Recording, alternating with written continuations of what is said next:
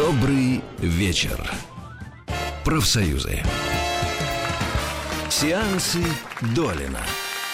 Традиционно слова э, благодарности Эдуарду Виноградову и его джаз-оркестру, который весь вечер сопровождает наше вечернее шоу на «Маяке». Добрый вечер, Антон. Антон Долин э, с новинками кинематографа. Пожалуйста. Э... Здравствуйте, ребятки, да, я здесь.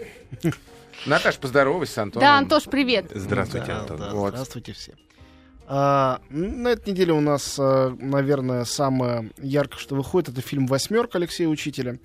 А, и это первая экранизация прозы Захара Прилепина, что само по себе, по-моему, довольно удивительно, потому что Захар существует, ну сколько, больше 10 лет уже, активно в поле писательства, и он очень известный писатель.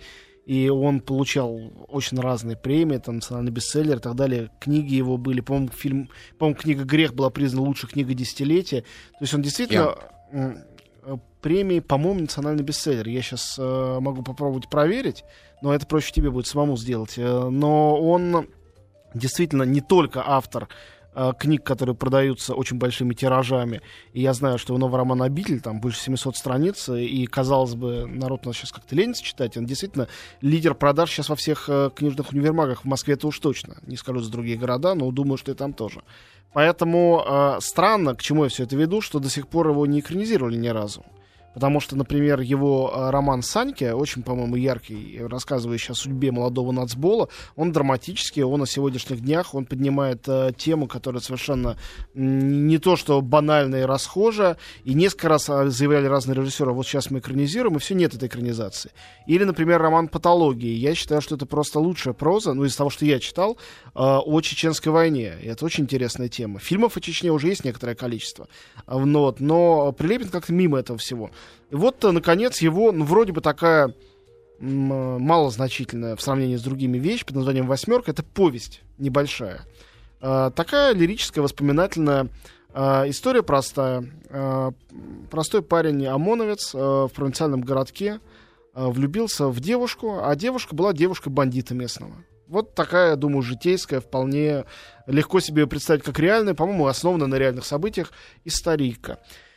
А, Алексей Учитель, который давно хотел экранизировать Пиле- э, Прилепина в какой-то форме, думал э, делать ту же самую Саньку, и не получилось. Э, В общем, он ухватился за эту вещь и ухватился всерьез. Например, вот такой, мне кажется, не очень очевидный, но правильный, как мы видим по фильму, шаг взять, несмотря на то, что Прилепин интересный писатель, э, замечательного сценариста, чтобы тот э, превратил эту лирическую, как всегда, у Прилепина прозу в полноценный фильм.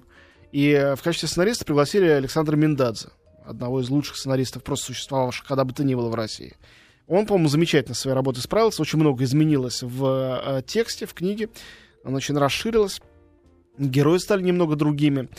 Э, И, например, исчезла вот эта однозначность, что ОМОНовец, с точки зрения которого все это пишется, рассказывается, да, простой парень из провинции, что он хороший, а бандит это вот сволочь плохая, которую надо как-нибудь избить, убить, посадить, чтобы только девушка досталась правильному парню. Тут в фильме э, бандит выглядит, я бы даже сказал, более привлекательно. Потому что тут очень интересная такая оппозиция возникает. Э, я бы сказал, та же самая, что и в фильме «Сталинград» у Бондарчука. Странно у меня такая параллель возникла. А, в голове. Ш- Помните в Сталинграде? Да, что- Привлекательный этот немецкий, да? а, да, где существует, с одной стороны, представитель совершенно несвойственной России, э, чуждой европейской парадигмы, трагически одиночка. Немецкий офицер, разумеется, враг, чужак, одиноко себя чувствующий, сомневающийся в себе, в результате, конечно, гибнущий. Понятно. А с другой стороны, не русский герой. Русский герой это что-то странное, очень редко. С другой стороны, группа людей. Как он называет, мои отцы. Их несколько. И вместе они народ, они масса, они э, там, назовите как хотите, община. Есть много разных красивых и некрасивых слов, обозначающих русских в массе. И вот они защищают родину, их много, и вместе они составляют этот собирательный образ. То же самое мы видим здесь. Есть этот бандит, он, наверное, руководит какими-то другими бандитами, но их мы почти не видим. У них нет ни реплик, ни никакого участия в истории. А он один красивый, уверенный в себе, в красивом, совершенно невообразимом для этого маленького грязного городка а, пиджаке, э, он к девушке подходит, не то, что он ее там бьет, таскает за волосы, говорит, а ну-ка пойди сюда, шалава. Он говорит, давай с тобой поженимся, я хочу нормальную жизнь. Потом мы видим его, как он то ли покупает, то ли продает местный закрытый за долги завод. Наверное, это с точки зрения народа нехорошо, но понятно, что он идет куда-то в легальный бизнес, куда-то наверх. То есть это человек, личность. Как называется фильм? Восьмерка. Это название автомобиля ржавого, грязного, страшного, на котором ездят четверо главных друзей ОМОНовцев. Вот с другой стороны, группа этих ОМОНовцев. Они сначала вообще неразличимы, они стоят в одинаковой форме. Но ужас в том, что когда у них заканчивается время службы, они вечером одеваются, чтобы пойти в клуб, где им не по карману купить даже стакан газировки. И они опять как будто в форме. В черных куртках, таких шапчонках. Совершенно одинаковые молодые мужики. Все тоскующие, страдающие от э, своей неполноценности рядом с вальяжными бандитами. И вот один из этих четверых, как бы одинаковых, он влюбляется, и сразу он начинает быть отдельно от них. Он сразу выделяется из этой толпы, потому что у него оказывается своя совершенно романтическая история, попробовать отбить девушку, которую отбить невозможно. В, в общем, это история любви, этот фильм. Действие происходит э, в провинции, как я сказал, это условный Нижний Новгород, мог быть любой большой или не очень большой, но город вдалеке от Москвы. И э, это рубеж 2000 года. А Там даже встречает герои Новый год, и мы видим в экране Ельцина, который говорит, я устал, я ухожу. То есть это, в общем, историческое кино. А, и э, это фильм, э, в котором, конечно, речь условно идет о прошлом, конечно, речь идет о сегодняшнем дне. И то, что девушка, тоже такой маленький спойлер, а, колеблется между бандитом и ментом, а, у которого у мента нет ничего, у не, не- даже восьмерка у него не своя, а друзья водят. Вот, и квартиренка у него маленькая, непонятная, то ли дело бандит. А девушка все-таки склоняется к менту, а не к бандиту. И вот это знак каких-то, мне кажется, перемен того, что как-то э, Россия куда-то поворачивает в другую новую сторону. Можно я задам вопрос? Антон, ну подождите. Во-первых, а что необычного в том, что бандит краше в нашем кинематографе, чем кто бы то ни было? А они у нас всегда были В красивые. сегодняшнем кинематографе, мне кажется, это не часто встретишь. Ну, в нашем сегодняшнем кинематографе вообще бандитов, по-моему, как не очень много. вот, они начали выводиться и, и исчезать вообще, А, конечно. Да, но тем не менее традиция осталась. И с другой стороны, и вот это вот а, действительно вот считаете, что вот то, что девушка начала колебаться, это не какая-то такая вот романтическая фигура, а, а это действительно вот знак того, что вот в обществе есть действительно вот люди, женщины и там и так далее. Это на самом деле сложный вопрос. Одно другого не исключает. ну, В- не исключает, в но вот- искусстве- вот в- нет. из кино это как-то В следует. жизни, Да. в- вне всякого сомнения, если девушке нравится больше э, мент, чем бандит, это может Не, значить, не. что у мента более мужественная челюсть и все.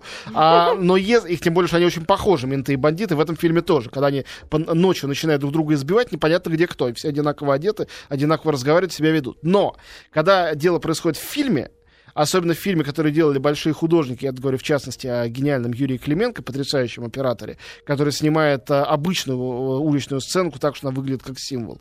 А, конечно, за всем а, сразу мнится какое-то второе дно. Я здесь его чувствую, я думаю, что оно не придумано мной, а действительно присутствует в этом сюжете. Можно я тогда... э, э, То есть, в принципе, вот сама история, как, вот, как она прозвучала про бандитов, про вот эти вот разборки, колебания, а вот э, как мне лично не заинтересовала, как и проза Прилепина, она меня как-то вот от- отпугивает своей какой-то брутальностью. Брутально, да, есть да, а такое. вот, а вот то, что вы говорите вот о каком-то э, заднем плане, о гениальном операторе, о вот э, сценаристе, который вот и режиссер там не, не абы какой, вот это все уже становится интересным. То есть вот можно можно это просто смотреть как картинку, не вдаваясь вот во все эти э, Вдаваться, подробности. вдаваться придется, потому что если считывать э, просто сюжетный как бы пласт, это очень банальная история. Любовный треугольник, э, в- менты против бандитов, все, что мы видели тысячу раз. Но мне кажется, в таком виде в кино это возникает впервые, и действительно э, люди, которые это все делали, ну, не, не- пытаясь в какой-то впадать излишне ненормальный пафос, объявлять там их гениями, не в этом дело.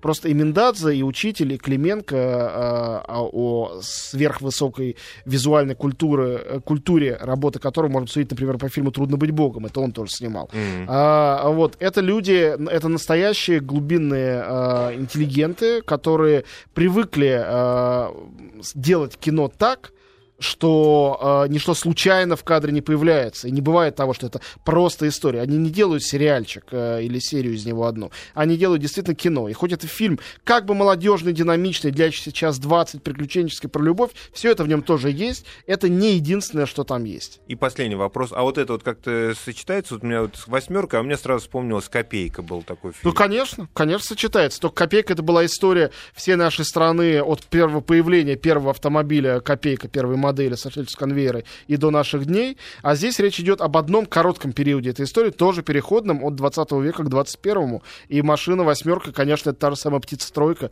Да-да, тоже, символ, символ да, времени. тоже ржавый. В конце она едет там по бездорожью, дураки и дороги, все классика. Добрый вечер, профсоюзы. Что Да, такое? только что Антон Долин просто жестоко оскорбил. э, Но никто этого не слышал. Поставив пример, да, Руслана, какой он активно интересующийся кинематографом.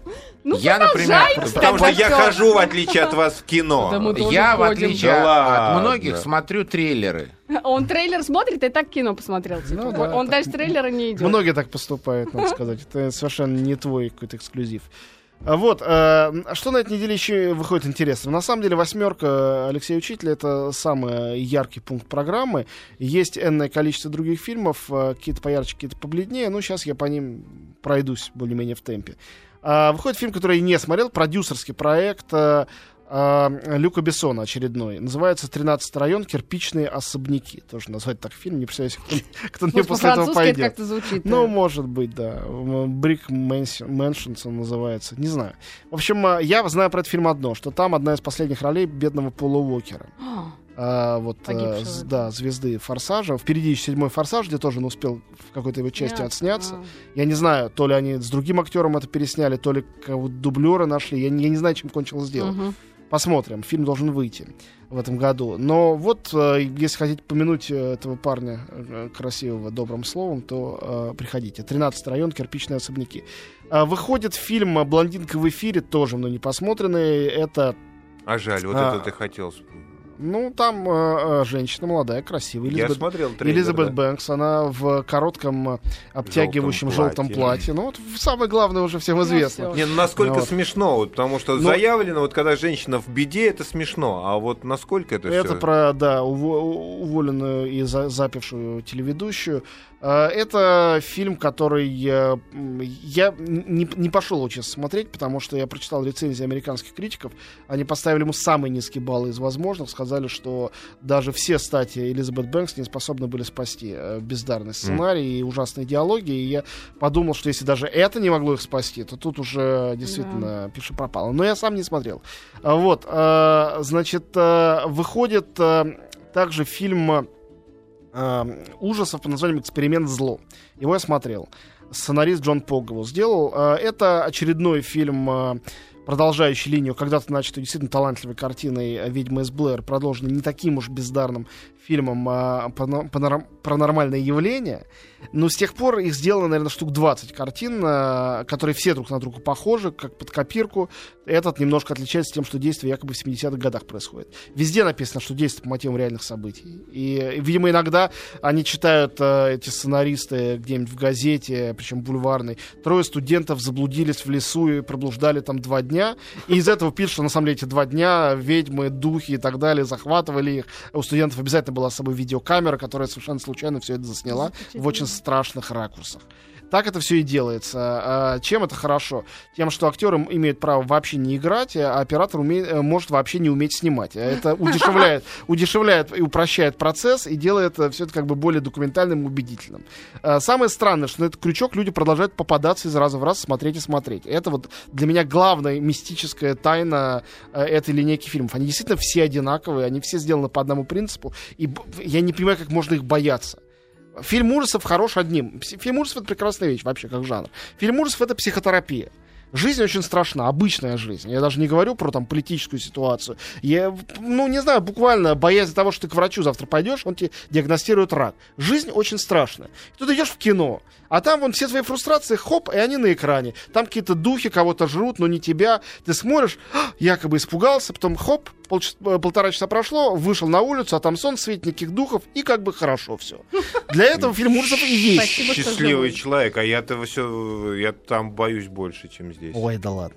Да честно. Нет, ну есть люди, для которых действительно у них э, персональная непереносимость, как, как у меня, например, к мюзиклам американским и лирическим комедиям. У меня к ним тоже непереносимость, но это не значит, что они плохие. Просто это психотерапия другого рода, которая для меня непригодна. А в, фильм ужасов для меня пригодны как Вот психотерапия. «Ведьма из Блэр» — это последний, по-моему, фильм ужас, который я посмотрел. Ну, Вот. он был как раз довольно хороший, он изобретательно был сделан, он мне, он мне нравился. Ну вот, э, просто чтобы не уходить далеко э, в истории, предыстории, этот эксперимент зло, это история эксперимента, видимо, реально. Он был э, где-то в Оксфорде, в Англии, профессор с несколькими студентами. А, Э, Да, они решили какую-то девушку вылечить. Э, Они считали, что у нее шизофрения, а она считала, что она одержима злым духом.